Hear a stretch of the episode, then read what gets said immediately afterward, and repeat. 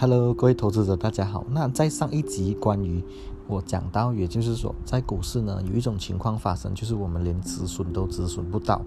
那为什么我会这样子有带一点激动的情绪去讲这个事情呢？因为在过去，我真的是观察到，哦，在股市里很多人呢，他们就一直有一种错误的概念，就是说，只要我长期持有的话呢，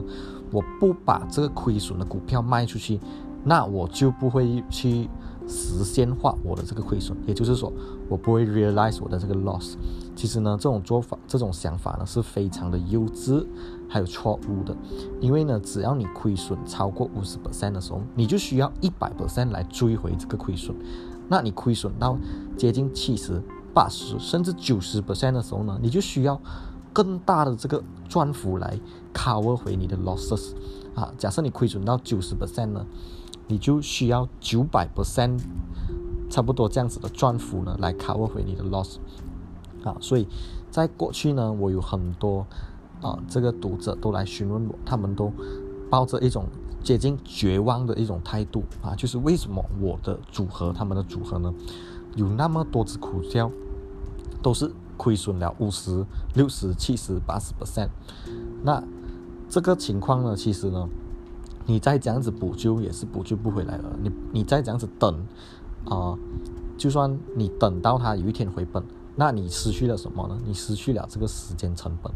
因为很长时候我都讲过，就是我们人呢，投资者呢，我们什么资源是最有限的？也就是时间还有金钱。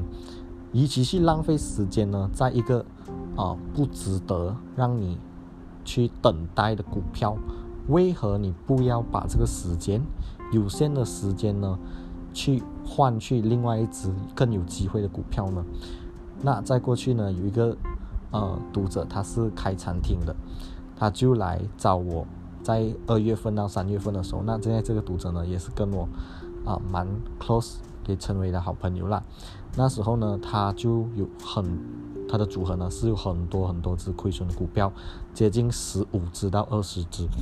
而且呢，这些股票的亏损都是像我刚才讲的，接近了五十 percent 以上的啊。那个时候呢，我就果断的叫他去止损。那过后呢，果然这个市场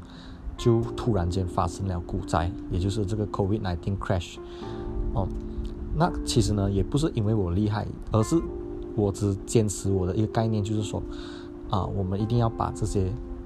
错误的东西呢去去除掉，这样子呢，未来我们才有这个子弹啊去追求哦这个机会。那在这个三月份股灾的时候呢，啊，同样的，他也跟着我一起去买入了很多便宜的股票，那也把这些亏损呢都赚回来了，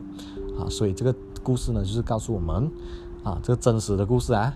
也有我有这个真正的这个证据来证明给大家看的，就是告诉我们呢，止损并不是说我们假设有这种很意外的情况，limit 那我们止损不到，我们就不去实行，而是因为呢，我们知道了啊，我们要预防未来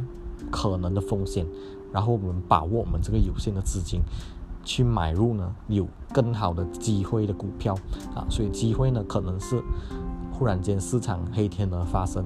啊，有更大的这个暴跌的时候，或者是啊出现了，假设我们讲交易的话，就是技术面买点的时候，这样子。好，谢谢大家。